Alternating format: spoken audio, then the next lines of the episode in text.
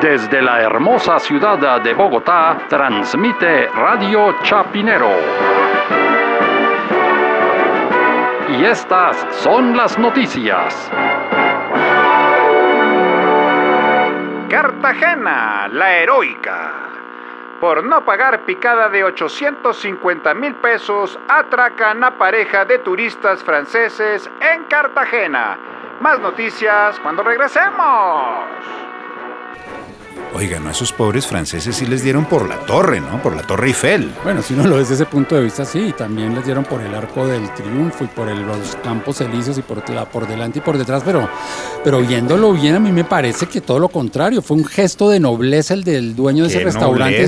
Claro, les cobró esa cantidad de plata. Yo creo que Además se llamaba el Rey Arturo, imagínense. Por eso, la, mesa redonda. Entonces me parece muy bien que les haya cobrado toda esa cantidad pero de plata. Pero es que era la hora de la cena. Por eso, que se los está haciendo sentir en el río Sena, cuando uno va a la cena en el río Sena no, no, es precisamente a la, a la cena, sino una, un restaurante. Pero no, estaban sintiéndose en casa. En casa, ni que nada que no lo atraquen. Este se supone que es el año de Francia y Colombia.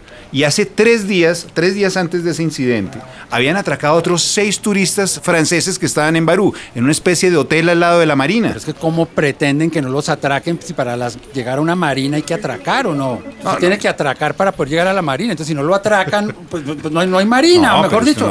todo eso forma parte del servicio integral al turista. Me parece buenísimo. Además lo que usted decía el año... Si no va a venir ningún otro turista francés ni de ninguna parte del mundo. Eso, ¿Cómo que no? Si es el año Colombia-Francia hay que estrechar los lazos de amistad, hacerlo sentir en casa, hacerlo sentir como chenú. chenú? A mí me parece que 856 mil pesos es un atraco, aquí en Cafarnaúm. Hombre, si usted va a París, ¿cuánto le cobran por un crepe con queso y jamón y una cervecita? Le cobran los mismos 800 mil pesos y es el mismo atraco y usted está feliz. Estuve feliz en París. El restaurante ha costado 300 euros el café con leche. ¡Qué berraquera París!